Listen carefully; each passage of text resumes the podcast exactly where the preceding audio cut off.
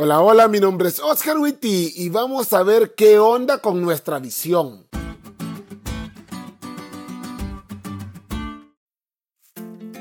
Feliz semana, chavos. Hoy fue uno de esos sábados en los que terminas feliz.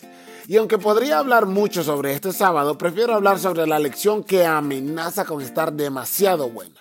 Comenzamos con un versículo fascinante, porque nuestro versículo para memorizar está en Daniel 7:27 y Daniel 7 es un capítulo fascinante. Dice así, y que el reino y el dominio y la majestad de los reinos debajo de todo el cielo se ha dado al pueblo de los santos del Altísimo, cuyo reino es reino eterno y todos los dominios le servirán y obedecerán. ¡Wow! ¡Wow! Y wow. ¿Recordás que la semana pasada te había dicho que Dios iba a vindicar a todos sus hijos? Este versículo literalmente da la seguridad de que Dios va a hacer justicia y aquí esperamos esa justicia. La historia de la creación es literalmente el inicio de todo. Está en el primer capítulo del primer libro de la Biblia y nos muestra cómo comenzó todo, quién lo hizo todo y de dónde viene todo. La Biblia desde su mismo inicio establece que Dios lo hizo todo y tal como lo creemos los adventistas, esa no es una fábula, sino una realidad.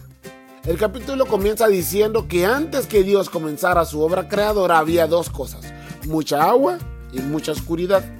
A medida fueron pasando los días, el mundo se fue embelleciendo y adecuando para que hubiera vida. Y llegando al quinto día de la creación, Dios creó, valga la redundancia, los animales acuáticos y las aves del cielo. Y el sexto día, los animales terrestres y como corona de la creación, al hombre, a quien se le dio el dominio sobre todo. Y vos me dirás, pastor, ¿y esta clase de primarios qué? A lo que yo te diré, bueno, debes reconocer que no te acordabas del orden de la creación. Ya, tranquilo, ese será nuestro secreto. Y lo otro es que el capítulo 7 de Daniel nos presenta una creación totalmente distorsionada animales híbridos, es decir, animales terrestres con alas o cuernos que salen del mar y que ejercen dominio, dominio que le fue otorgado al hombre. Y no es sino hasta la venida del Hijo del Hombre que es restaurado todo a su orden original. Los detalles planteados en este capítulo son impresionantes, pero más allá de eso, la Biblia nos enseña que más que ver las bestias, los cuernos o el mar, debemos ver al cielo, al Hijo del Hombre que viene a devolverle a sus hijos todo lo que hemos perdido en un mundo de pecado. Y es exactamente eso lo que vamos a estudiar esta semana.